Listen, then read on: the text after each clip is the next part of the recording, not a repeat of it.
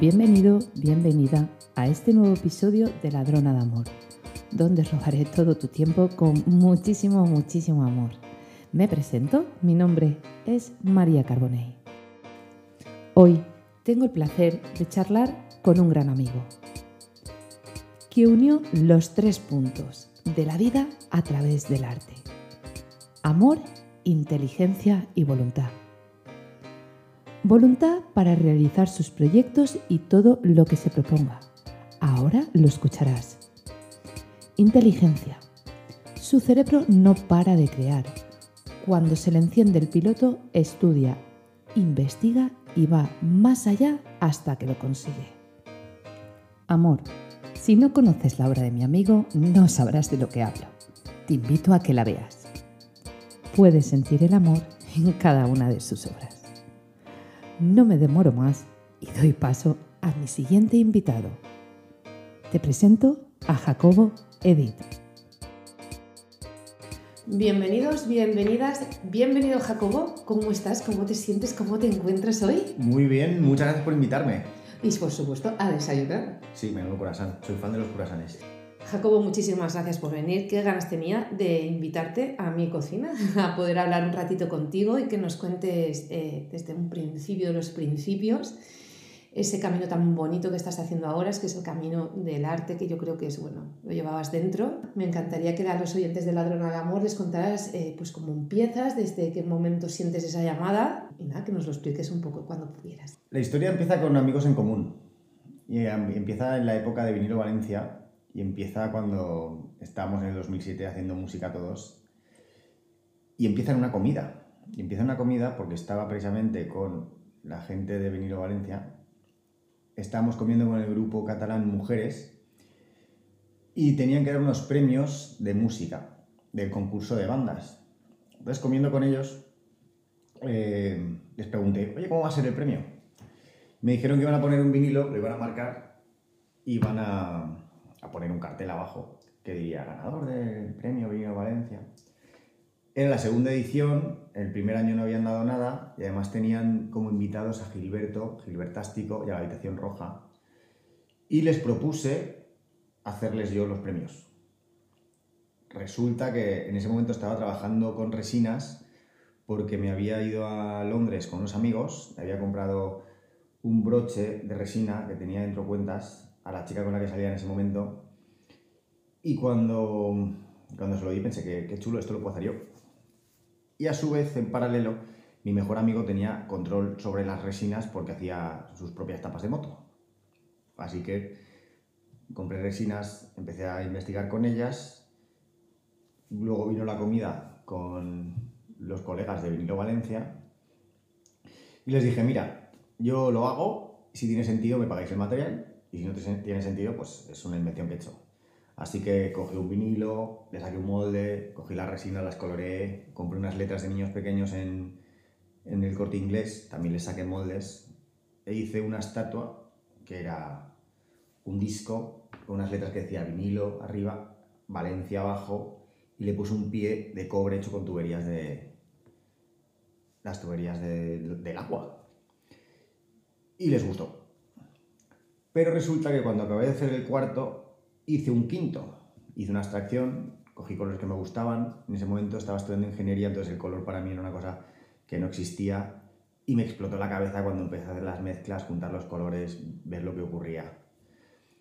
Como era intrépido, bajé a hablar con Tomás Marc, que era mi vecino y que había tenido una de las galerías más importantes de Valencia. En ese momento ya la tenía cerrada, pero eh, tenía un local al lado de mi casa donde aún guardaba las obras y seguía despachando lo que tenía. Así que bajé y le dije, Tomás, soy tu vecino, eh, nos cruzamos mucho por la calle, me gustaría enseñarte una obra que he hecho. Entonces él apurado me dijo que no me iba a comprar nada, me dijo, no te voy a comprar nada. Dije, no pasa nada, dime cuándo me puedo pasar y te la enseño. Me dijo, mira, pásate esta tarde a las 6. Así que bajé, se la enseñé y él la cogió, la miró, me dijo, esto es una maravilla, es una mezcla entre pintura y escultura, esto no lo he visto nunca. ¿Cómo te llamas? Entonces le dije, está firmado. Entonces dio la vuelta y dijo, Jacobo, pero dice, ¿este nombre es inventado? Le dije, no, es mi apellido. Y me dijo, ostras, tienes nombre de artista. Así que como ahora había cerrado la galería, eh, me dijo que me iba a presentar a un galerista que acaba de abrir una galería justo al lado de las Torres Serrano, una galería muy pequeñita. Estábamos en el 2008-2009, o sea, plena crisis. Nadie tenía un duro para comprar nada y menos arte. Así que me lo presentó y le dije que tenía una escultura. Me dijo que no, hacía, que no valía con una, que hacían falta más, así que hice 20. Y así fue como empecé a hacer esculturas. Pues lo que me estoy dando cuenta también es que desde muy de los principios ya la vida te estaba eh, poniendo el arte delante de ti, o sea, el arte ya se estaba manifestando en tu vida y yo no creo que, como digo yo, siempre no creo que tú fueras y dijeras voy a, a poner mis conocimientos en el arte, sino que al revés, el arte dijo, el arte te llamó a ti, o sea, fue quien te llamó a ti. Posiblemente yo estaba jugando, yo estaba jugando. Yo cogí esa frase, esa frase que se dice tanto cuando vas a una galería o a una feria de arte contemporáneo, que dices, eso lo puedo hacer yo. La diferencia es que muy poca gente intenta hacerlo. Y la gran diferencia es que es fácil hacer algo, materializar algo cuando ya lo has visto. Lo difícil es crear algo nuevo, buscarte tus propias maneras, tus propios materiales para hacer, para crear, que es lo que yo hice. Pero yo creo que cuando tú ya lo tienes todo montado en tu cabeza, Jacobo, eh, es fácil reproducirlo porque cada uno, yo creo que los artistas tienen cada uno su originalidad, su toque en su obra, cada uno de diferente manera. Sí que es verdad que a lo mejor hay mucha inspiración en este mundo, tienes toda la razón, para mí yo creo que todo ya está creado, bueno, o no, veremos, los años dirán, pero cada artista tenéis vuestro, vuestro sello personal, que digo yo, y tienes toda la razón, porque eso de esto puedo hacerlo yo, yo soy, sabes que soy muy de esto puedo hacerlo, me encanta coger eh, arte, piezas de la calle que están en la basura y darles otra segunda oportunidad y, y poder, ponerme a investigar. Sí que es verdad que no he pegado el salto como, como tú, pero a mí me gusta mucho curiosear y sobre todo con mis hijos. Me gustaría también que me hablaras un poco eh, cuándo decides ya de darle como carpetazo, poner fin a tu etapa de trabajo diario y empezar a, empezar en serio con, el mundo del arte? Pues el tema de las esculturas, eh, nada, se acabó. Las, de los vinilos se acabaron. Tampoco era mi idea ser artista, ni vivir del arte, ni producir obra. Me divertía, pero no, eran, no era mi camino. Así que se quedó de lado, pero siempre me ha gustado Siempre me ha gustado crear de una manera o de otra. Así que empecé eh, en un cumpleaños, invité a mis amigos a, una actividad secreta. Nadie sabía lo que iban a hacer, porque si lo hubieran sabido igual no hubieran querido hacerla. Así que diseñé con ordenador un mural con plantillas, eran fantasmas, pues una frase que decía Asociación Española de Fantasmas. Quedé con ellos en la plaza de Bancaja, con un carro lleno de cervezas sprays y plantillas y una escalera muy grande. El día anterior ya había ido a pintar un muro de, blanco, un muro que está, no me sé la calle, al lado de Tasca Ángel, donde está la foto gigante de Rosita Mores en una paella enseñando las, las tetas o los tetones. Así que nada, eh, pues empezamos a ver, los llevé a un callejón, eh, empezamos a trabajar con las plantillas y luego nos fuimos a hacer el mural y fue divertidísimo. Y de ese mural Luego fui haciendo más. Eh, me comentaron para hacer un par de persianas, las pinté. Entonces por ahí se abrió una vía. Luego en el trabajo eh, me gusta mucho ir al límite entre lo que se puede hacer y lo que no. Sobre todo lo que nadie ha pensado si se puede hacer o no. Así que me divertía mucho ir a un compañero y decirle, oye, la semana que viene traéis, traéis chocolate. ¿Por qué? No pregunte, vamos a hacer la fiesta del chocolate. Así que eh, traían chocolate y yo les sorprendía con dos retratos suyos hechos con, con Illustrator como si lo hubiera hecho un niño pequeño. Entonces fue una manera en la que empecé a, a crear por pasármelo bien. Es que no tenía ningún fin, era por pasármelo bien y por hacer cosas que me divirtieran y sobre todo que, que divirtieran a todo el mundo, o sea, que nos divirtiéramos con la creación fue, eso fue lo que, lo que quizás empezó a, encender mejor la chispa, pero eh, un día tuve que ir al Politécnico para hablar con un catedrático porque estaba trabajando en un tema de coger ruido de las líneas de coches para identificar si se habían montado bien o mal las piezas Y había quedado a las 12, pero llegué a las 10 y pensé que me gustaría apuntarme a Bellas Artes, así que fui a secretaria y les pregunté... A- a- así directamente, o sea, Tal cual. voy a Bellas Artes. Sí, te- me quedaban dos horas para quedar con este hombre. ¿Está cerca? Eh, sí, bueno, está en el Politécnico, está, no sé, igual son 10 o 15 10, a 10 minutos andando. No, es que el poli es grande, por eso os pregunto. Sí, eh, sí, pero tenía dos horas. Eh, Entonces me fui, a, me, fui a Bellas, me fui a Bellas Artes, me fui a Secretaría y pregunté, oye, ¿cómo hago para apuntarme? Entonces me dijeron, pues bueno, pues por mayor de 25, por mayor de 45, yo me 45, no. Eh, deportista élite, tampoco lo soy. Si tienes una discapacidad del 33%, no la tengo, por suerte. Y les pregunté, oye, ¿cuál es la nota media? Bueno, la nota media es un, un 9 con algo. Y yo, ostras, un 9 con algo. Hola. Claro, pero es sobre 14, porque ha ha cambiado el sistema. Les dije, ostras, pero mi nota es un 7,9, de- un 6,9 de- del colegio. Y después con eso no entras. Y dice, bueno, ¿has estudiado una carrera? Yo, sí. ¿Y qué nota tienes? Pues un 6. Con eso no vas a entrar tampoco. Así que eh, ¿Acceso a la universidad? tenía, claro, tenía que estudiar, no me apetecía otra vez volver a estudiar. Dije, hice, hice una cosa que suelo hacer mucho y recomiendo a todos los que estén escuchando, que es, la, la frase está bautizada como, no hables con el púgil. O sea, si quieres conseguir algo, busca al jefe y pregúntale que es quien sabe hacer las cosas. Así que pregunté quién era el jefe y me dijeron que el decano. ¿Y dónde está el decano? Pues el decano está eh, cruzando el pasillo a la derecha.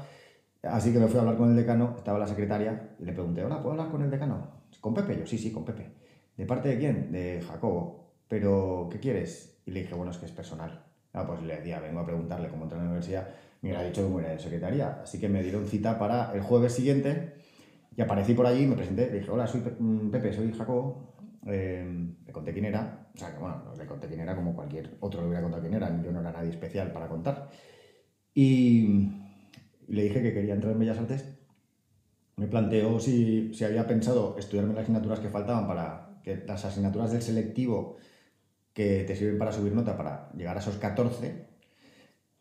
Y le dije que sí, que lo estaba planteando, pero me dio una opción o me habló de una opción que yo no contemplaba. Que me dijo, mira, con la nota que tú tienes, aunque no llegues a la nota de Bellas Artes, haz el selectivo, mira a ver hasta dónde puedes estirar, y si no entras en Bellas Artes, entras en restauración.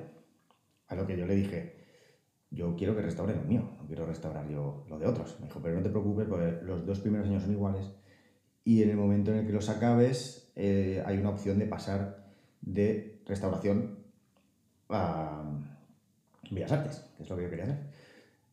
Le dije, vale, pues mira, pues voy a hacerme el selectivo y, y, y a ver qué pasa. Entonces, antes de irme me dijo, bueno, ¿cómo te apellidas? Le dije, Eid. Me dijo, ¿pero eso es tu apellido o te lo has inventado? Dije, no, no, es mi apellido. Me dijo, eso es nombre de artista. Le dije, ¿conoces a Thomas Mann? Me dijo, por supuesto, todos queríamos eh, exponer con él. Y le dije, pues me, dijo lo mismo. Me dijo, pues ahí hay algo. Así que nada, me fui a hacer el selectivo. Como había estudiado ingeniería industrial, pensé que lo mejor era hacer matemáticas. Me empecé a estudiar las matemáticas y pensé, ostras, o sea, no tengo ni idea de las matemáticas de bachiller. Esto es una locura. Menos mal que no las hice, porque fue el selectivo más difícil de matemáticas de la historia y aprobó, creo, que un 10%. ¿Y qué te fuiste a letras?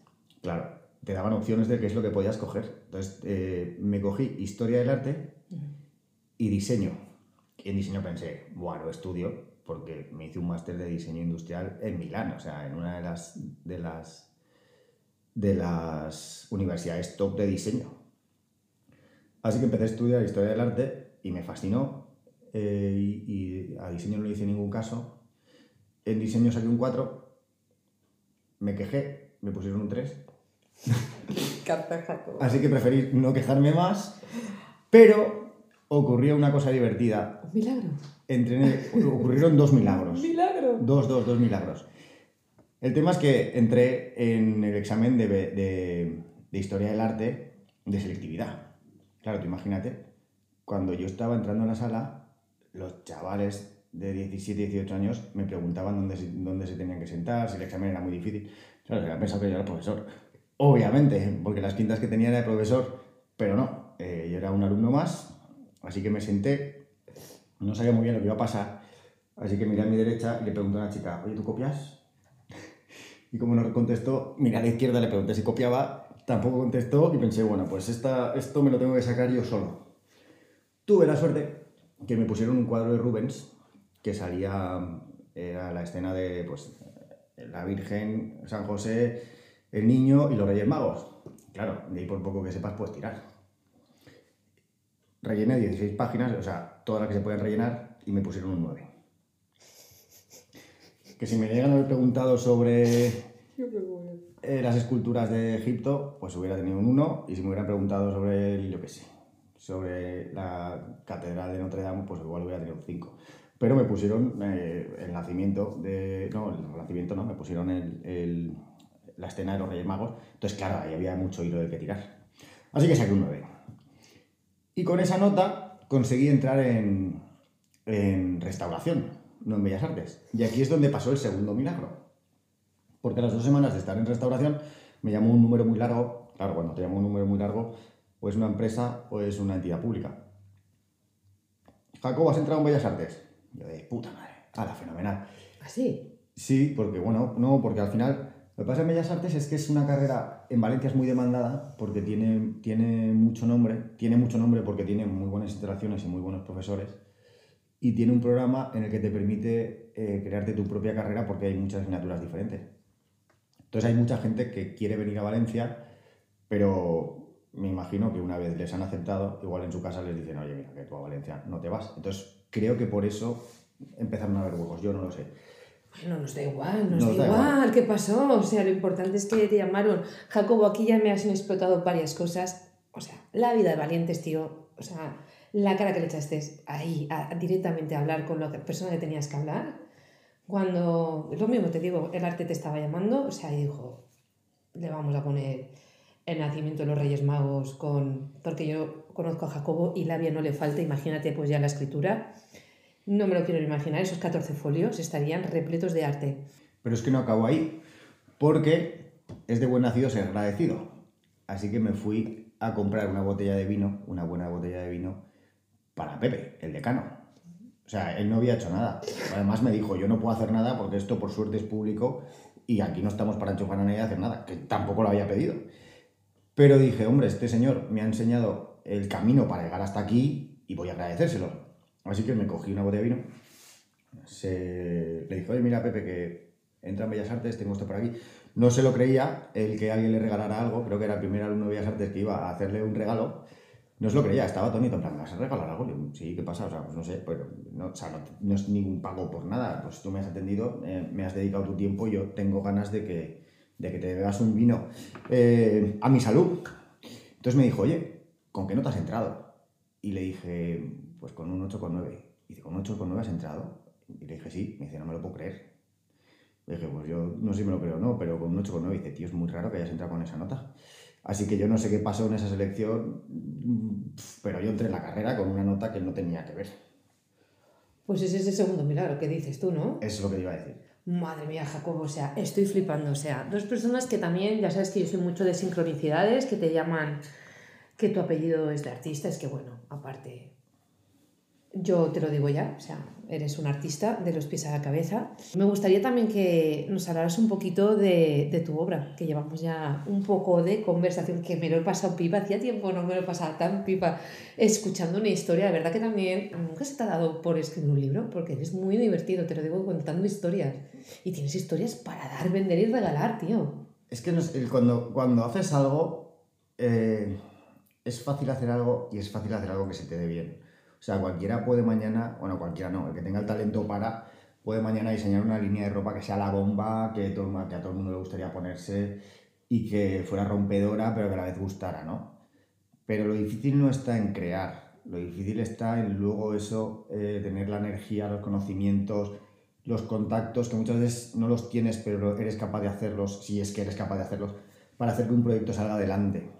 Eh, ¿Me gustaría escribir un libro? Me parece divertísimo. ¿Empezó a escribir algún libro? Sí. ¿He seguido? No. ¿Por qué? Porque al final o pones toda tu energía en algo o ese algo no funciona. Entonces, eh, el tiempo es limitado y hay que saber qué batallas eh, guerrear. Tú sabes lo que me estoy estos días, bueno, sí, estos días interiorizando mucho, tío, que hablo ahora mismo en primera persona porque lo que voy a contar es mío. El tiempo es oro. No le dedico mi tiempo a cualquier persona, Jacobo. eh, el tiempo es algo que eso me lo enseñaron en Mamás en Acción, el tiempo es algo que nunca va a volver y es súper importante saber dónde lo estás depositando.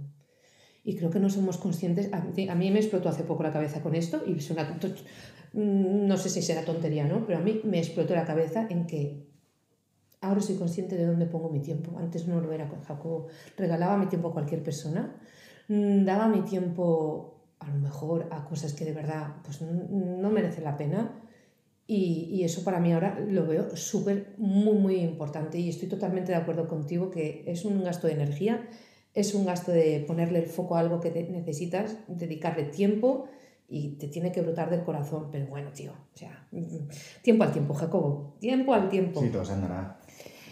Bueno, quiero que me hables un poquito de la obra, qué es lo que tienes ahora entre manos, qué, qué podemos encontrar. ¿Qué encontramos en mi obra? Eh, para mí siempre ha sido fundamental eh, lo que llevo muchos años investigando o buscando es que nos hace felices. Porque la vida o tu entorno te, habla de, cómo hay que vivir y cómo hay que ser. Y si te lo dicen es porque les funciona o que parece, o parece que de una manera estandarizada funciona, ¿no? Pero siempre me ha parecido que faltaba algo. Así que llevo años sin darme cuenta que lo estaba haciendo investigando qué son las cosas que nos hacen felices. Una cosa tenía clara y era que al final la mejor manera de ser feliz es tener la mente calmada, eh, no tener prejuicios, vivir el momento, quitarte el ruido de la cabeza. Todas estas cosas que estoy diciendo que no son nuevas y que además no son ideas mías ni invenciones mías, son cosas que he ido leyendo y que además a medida que, que, que vas descubriendo autores te das cuenta de que todos hablan de lo mismo. O sea, no es nada nuevo. Incluso en tema de religiones, eh, cuando vas al, foco de la religión, al final va de tener paz mental y estar tranquilo contigo mismo y no juzgar, eh, no, no, que lo material lo puedas disfrutar, pero que no, se, que no se convierta en tu dueño, que tú seas el dueño de, de, lo que quieres poseer, ¿no? Entonces, al final, ¿qué pasa? Que, que me di cuenta, y, vuelvo a decirlo, no sé si me di cuenta o si lo leí, o si primero lo leí y luego me di cuenta fue al revés, que, el estado mental que te lleva a esa paz es el de la infancia. Es una cosa, por ejemplo, que escribe Nietzsche. el, supernombre es cuando eh, el león pasa a ser el niño. ¿Por qué? Porque tiene, porque tiene todas esas cualidades, tiene la cabeza abierta, no tiene prejuicios. Y es cuando somos capaces de pensar más claro y ser más felices. Entonces, mi obra empezó con esa idea eh, llegar a la felicidad a través de descubrir el mundo o vivir la vida a través de los ojos y la cabeza de un niño. Un día mi hermana me puso delante una caja llena de juguetes de indios, vaqueros y caballos de los que regalaban en la piscina y en las cabalgatas y me puse a trabajar con ellos. Y de ahí salieron mis primeras obras que me parecieron muy interesantes. Cuando vi que Mm, que, lo que estaba haciendo tenía sentido, busqué la fábrica, entonces les pedí que me pasaran los que estaban mal, porque claro, pensé, no estamos en el momento de ponernos a, a coger plástico y hacer el gamberro. Así que eh, empecé a trabajar con juguetes y, entonces salieron las, las, obras de indios, vaqueros y caballos y las pelotas, que son pelotas de... de Los parques de bolas. De parques de bolas que también están mal. ¿Por qué? Porque estaba trabajando con la idea de llegar a la felicidad a través del pensamiento del niño. ¿Qué pasa? Que, que he ido evolucionando.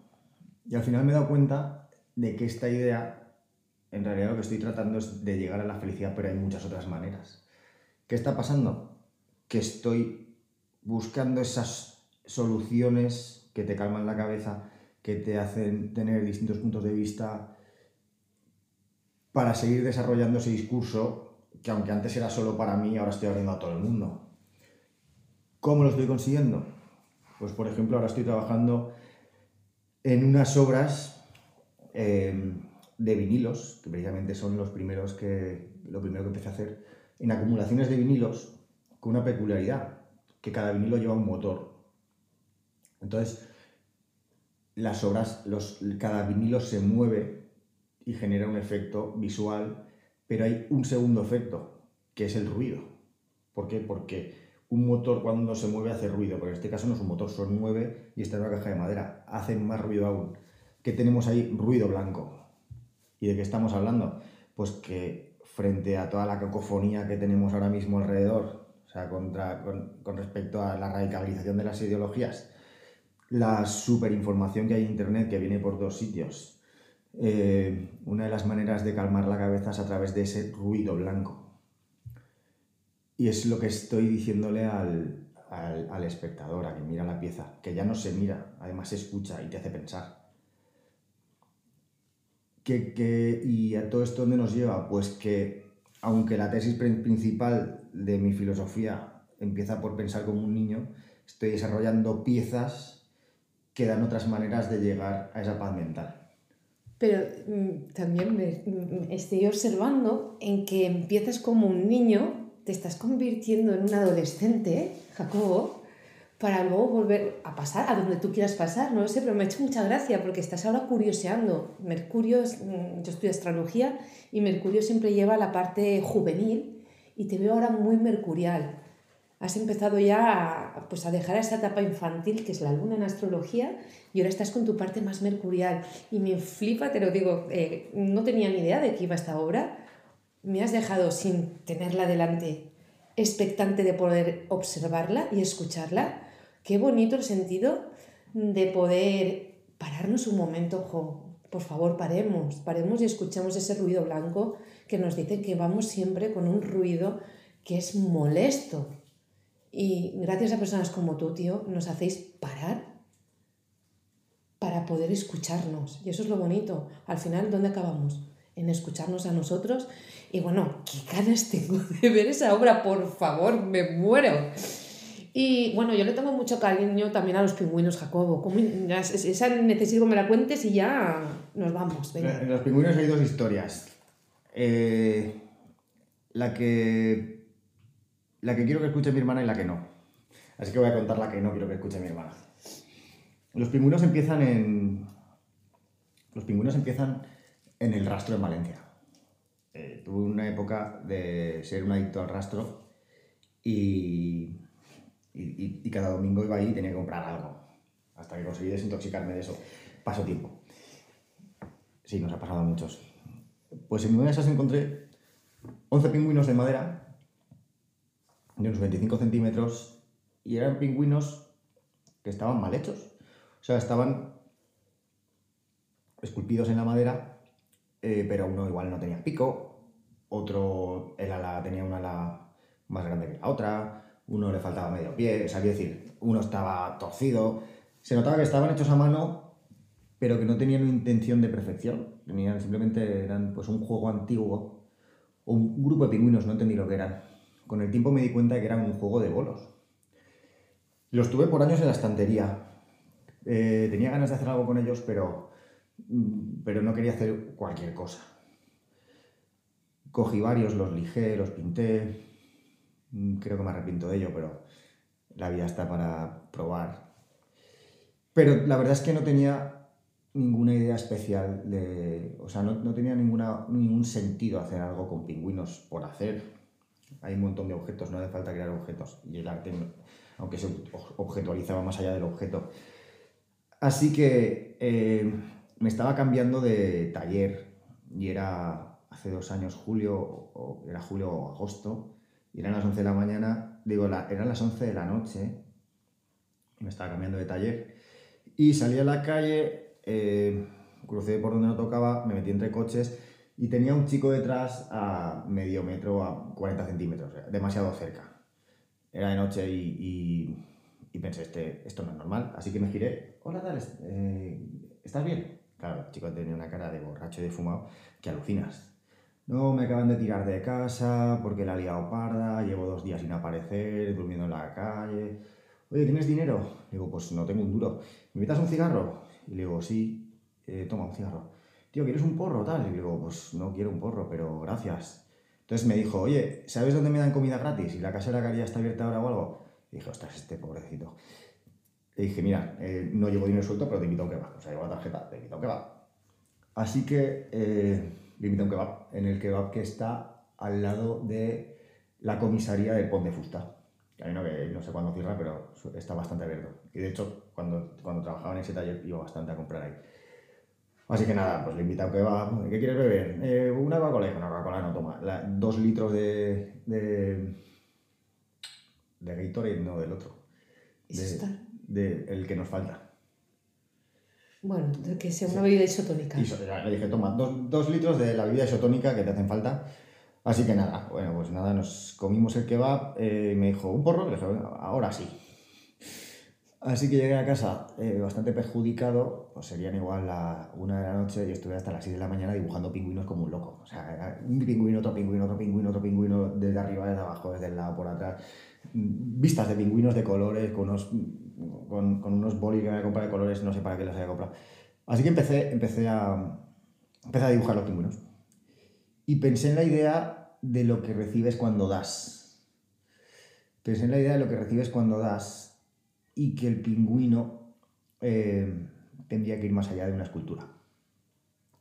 Mi sobrina tiene, tiene alergia a los perros, así que pensé que haría la escultura, pero iría más allá de la, figura del pingüino para hacer un proceso de adopción de un, de un pingüino que tienes que adoptar. Porque recordé cuando adopté a mi perra Bimba que no era solo el momento de, estar con el perro, darle comer, era todo lo que había alrededor, ¿no? El tener que hacer los papeles de la adopción, el tener que, leer acerca de cómo se cuida a un perro, que todo eso eh, te unía al perro. Entonces pensé en ese concepto eh, de, la adopción, pero hablando precisamente de la felicidad, ¿no? De cómo cuando damos recibimos y recibimos sin esperarlo, pero lo recibimos al final. Y en eso evolucionaron los pingüinos. Entonces al final eh, hice, un, hice un pingüino de arcilla, le saqué molde, volví a jugar otra vez con las resinas con las que empecé a trabajar al principio y así surgió la idea. Entonces no es tanto la escultura del pingüino, sino la experiencia alrededor del pingüino, que es la idea de adoptar el pingüino, ponerle un nombre, leer sobre cómo cuidar a un pingüino, darle un masaje en cuanto lo recibes y es otra manera de acercarnos a la felicidad, ¿no? Querer a alguien, cuidar a alguien. A través de lo sensorial también, me parece muy bonito. Qué bonito, Jacobo. Eh, no sé si tienes algo más que decir, pero yo te voy a decir dos cosas antes de acabar. Hacía tiempo que no me lo pasaba tan bien en una entrevista de la Lora Amor. Y gracias, de verdad, gracias por dejar que te robe el tiempo con tanto amor, Jacobo. Y lo segundo que te, que te quería decir, que a partir de ahora voy a entrevistar a más artistas, sois muy, muy divertidos me ha encantado tenerte este ratito, Jacobo. Y ya para finalizar, volverte a decir, y la tercera persona, de que tu apellido es de artista, tío, que vas a, ya has despegado, para mí has despegado desde hace mucho tiempo, que te quiero muchísimo, todo el éxito del mundo, y que nos vamos a despedir sin antes, te voy a preguntar, ¿qué significa para ti el amor? ¿Qué significa el amor? Ostras, qué buena pregunta, me la tendría que haber traído preparada. ¿Qué significa el amor? Yo creo que el amor eh, primero es quererse a uno mismo. Quererse a uno mismo y llegar a un nivel en el que puedas transmitir lo que sientes por ti. O mejor dicho, creo que todos transmitimos lo que sentimos por uno mismo. Entonces el amor lo primero es eh, cuidarse a uno mismo, domarse uno mismo, quererse uno mismo y emitir esas, esas vibraciones con la gente que tienes alrededor y con los que cuando digo alrededor no me refiero a los fijos de alrededor, me refiero a la gente con la que te cruzas en general. Pues muchísimas gracias por responderme a la pregunta. Jacobo, me voy a despedir. Muchísimas gracias por habernos escuchado. Gracias por permanecer un episodio más. Me despido hasta la próxima semana. Ladrona de Amor, el podcast de la que está hablando, el podcast de María Carbonell.